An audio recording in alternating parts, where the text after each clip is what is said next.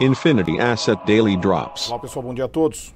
Ontem, para variar, obviamente pesa o referencial dos Estados Unidos, ou seja, a ausência do referencial dos Estados Unidos como bolsa de valores, redução de volumes e aqui no Brasil todo o ruído político que acabou atingindo, levando até um descolamento dos mercados internacionais da nossa bolsa local e nossos ativos também, dólar subindo, bolsa caindo, tudo isso dentro daquele sentido de ausência de notícias melhores e o ruído político cada vez aumentando mais, com novas notícias cada vez aumentando toda vez. Ou seja, toda semana temos uma notícia nova relacionada ao governo e isso tudo obviamente traz as incertezas, principalmente em relação às reformas.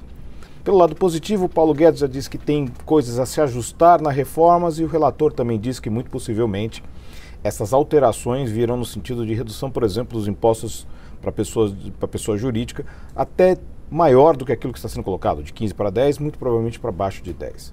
Mas tudo isso ainda deixa o mercado sem rumo.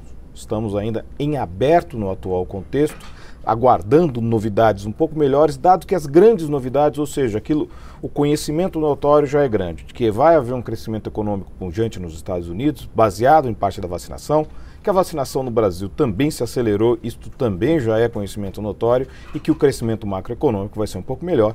E a inflação local também vai continuar a pegar, dado que nós temos um problema climático de curto prazo que tem atingido diversas culturas frescas de alimentos, tem atingido o problema da questão da energia elétrica e o preço dos combustíveis agora com a questão da OPEP que ontem não chegou a um acordo. Emirados Árabes e, e, e Arábia Saudita estão disputando fortemente aquilo, então não vai haver aumento de produção e a commodities, mais um dia, consegue ganhar força.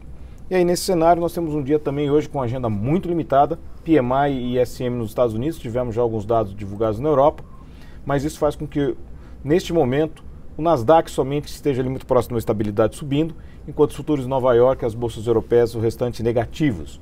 Neste momento, o dólar via DXY medido entre mais com, contra economias centrais do que efetivamente contra economias de mercados emergentes. É isso aí, pessoal. Todos, todos uma ótima sessão e bons negócios. Infinity Asset Daily Drops.